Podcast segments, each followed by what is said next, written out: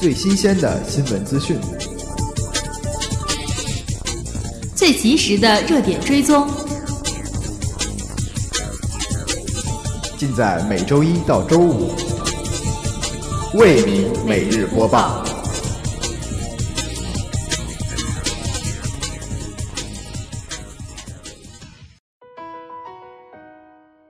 Hello，大家好，欢迎收听今天的为民每日播报，我们是大家的新朋友。我是信科一九级本科生刘俊奇，我是药学院二零级本科生陈立红。在今天节目开始之前，让我们先来了解一下明后两天的天气情况。明天是十月二十号星期二，天气多云，最低气温八摄氏度，最高气温十九摄氏度。后天是十月二十一号星期三，天气晴，最低气温五摄氏度，最高气温十六摄氏度。接下来是近期校园新闻。北京大学迎新跑暨2020秋季运动会在五四体育场举行。2020年10月17号，北京大学迎新跑暨2020秋季运动会在五四体育场拉开帷幕。今年秋季运动会由田径项目和趣味项目组成，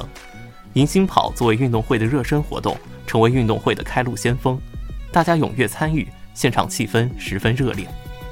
山鹰社举办2020年阿尼玛卿登山报告会。二零二零年十月十六号晚七点，北京大学山鹰社阿里马青登山队报告会在新太阳学生活动中心举行。阿里马青山位于青海省东南部，主峰海拔六千两百八十二米，山势巍峨，气势磅礴，是我国对外开放的著名山峰之一。本次登山是北大登山队第一九九六年、二零一五年后的第三次攀登。阿里马青山的攀登对于山鹰社具有重要的意义。它代表着山鹰社三十一年每年一座雪山的传统从未中断。三十一年延续的不仅是攀登技术，更是攀登的精神。正如山鹰社的一位老队员所说：“不存在征服与被征服，不存在挑战与被挑战，只因为山在那里，人在山上。”信息学院电子学系郭红教授团队在原子共磁力仪系统研制及自旋引力耦合作用探测领域取得突破。共磁力仪以高灵敏度原子磁力仪为基础，通过对磁场的高精度调控，实现对角加速度、引力场以及新奇异物理场的高精度测量，具有重要的基础科研价值及实际应用价值。共磁力仪通常利用处于同一个原子气势中不同种类的原子，来实现对磁场微小变化的共膜感知和抑制。由于不同原子在空间上仍然存在一定的分离。磁场梯度会影响共磁力仪的测量结果，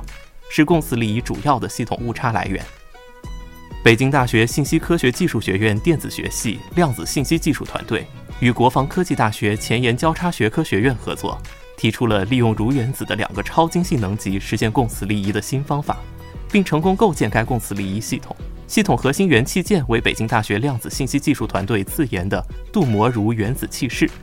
具有对激光功率、激光频率。共膜磁场、磁场梯度等重要系统误差良好的抑制效果。利用该系统，研究人员对自旋与引力之间是否存在耦合效应这一前沿物理问题，开展了为期十一天的测量以及结果分析，给出了与目前国际最高水平相当的自旋引力相互作用强度界定，并证明系统具备将现有耦合强度界定水平提升至少两个数量级的潜力。北京大学钙信号研究团队成功开发心脏机制网钙信号成像新技术。二零二零年十月十三号，北京大学钙信号研究团队在心脏领域顶级期刊《Circulation》在线发表了一篇通讯论文。该论文提供了一种新颖使用的实验策略，实现了在生理条件下对心肌细胞机制网钙信号的高精度实时观测。该工作由北京大学分子医学研究所陈和平实验室、生命科学学院王世强实验室。西安交通大学生命科学与技术学院谢文俊实验室合作完成。以下是时政要闻：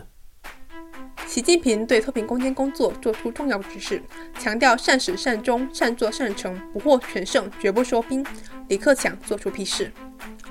在第七个国家扶贫日到来之际，中共中央总书记、国家主席、中央军委主席习近平对脱贫攻坚工作作出重要指示。强调，二零二零年是决胜全面建成小康社会、决战脱贫攻坚之年。面对新冠肺炎疫情和严重洪涝灾害的考验，党中央坚定如期完成脱贫攻坚目标决心不动摇。全党全社会戮力同心，真抓实干，贫困地区广大干部群众顽强奋斗、攻坚克难，脱贫攻坚取得决定性成就。现在脱贫攻坚到了最后阶段，各级党委和政府务必保持攻坚态势，善始善终，善作善成，不破全胜，绝不收兵。习近平指出，各地区各部门要总结脱贫攻坚经验，发挥脱贫攻坚体制机制作用，继续推进巩固拓展攻坚成果同乡村振兴有效衔接，保持脱贫攻坚政策总体稳定，多措并举巩固脱贫成果。要激发贫困地区贫困人口内生动力，激励有劳动能力的低收入人口勤劳致富，向着逐步实现全体人民共同富裕的目标继续前进。中共中央政治局常委、国务院总理李克强作出批示，指出，各地区各部门要坚持以习近平新时代中国特色社会主义思想为指导，认真贯彻党中央、国务院决策部署，保持现有帮扶政策总体稳定，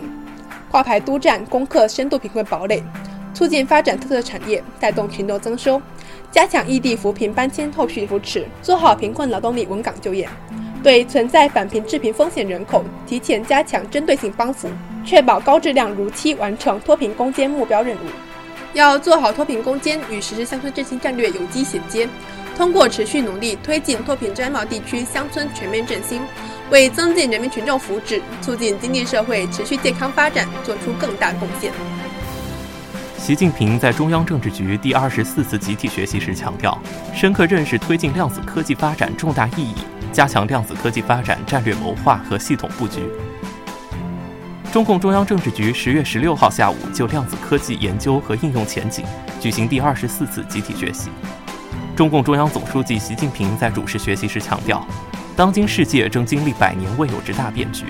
科技创新是其中一个关键变量。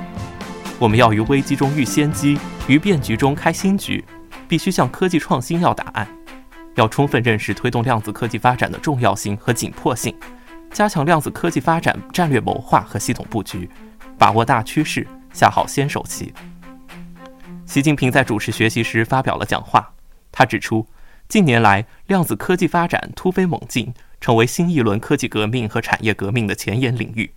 加快发展量子科技，对促进高质量发展、保障国家安全具有非常重要的作用。安排这次集体学习。目的是了解世界量子科技发展态势，分析我国量子科技发展形势，更好推进我国量子科技发展。下面是一组简讯：十三届全国人大常委会第二十二次会议十月十七号在京闭幕，会议表决通过新修订的《未成年人保护法》、关于修改国旗法的决定、关于修改国徽法的决定等。习近平签署主席令予以公布，栗战书主持会议。中国疾病预防控制中心十七号在官网发布消息称，近日对青岛新冠肺炎疫情溯源调查过程中，从工人搬运的进口冷冻鳕鱼的外包装阳性样本中检测分离到活病毒，这是国际上首次在冷链食品外包装上分离到新冠活病毒，并证实接触新冠活病毒污染的外包装可导致感染。日本首相菅义伟十七号以内阁总理大臣的名义，向靖国神社供奉名为“真神”的祭品。中方坚决反对日本政要的错误做法，也敦促日方切实正视和深刻反省侵略历史，同军国主义划清界限，以实际行动取信于亚洲邻国和国际社会。英国首相约翰逊十六号表示，由于欧盟峰会排除了与英国达成类似于欧盟与加拿大全面自由贸易协定的可能，英国将做好无法与欧盟达成协议的准备。以下是今明两天的讲座信息。今晚七点将在北京大学图书馆三零四举行由朱琳主讲的一小时讲座活动，讲座题为“通过馆际互借快速获取馆外文献”。明天下午五点将在图书馆三零四举行由罗文新主讲的北京大学图书馆一小时讲座活动，讲座名为“三大中文期刊数据库的检索与利用”。最后，让我们回顾一下近期天气情况。明天是十月二十号，星期二，天气多云，最低气温八摄氏度，最高气温十九摄氏度。后天是十月二十一号，星期三，天气晴，最低气温五摄氏度，最高气温十六摄氏度。近期华北地区霾天气有所发展，好在十九号起，一股冷空气将影响我国，华北地区的霾天气将从二十一号起逐渐减弱消散，但同时也将带来大风降温，请大家注意增添衣物，谨防感冒。以上是本期节目的全部内容，感谢您的收听，我们下期再会。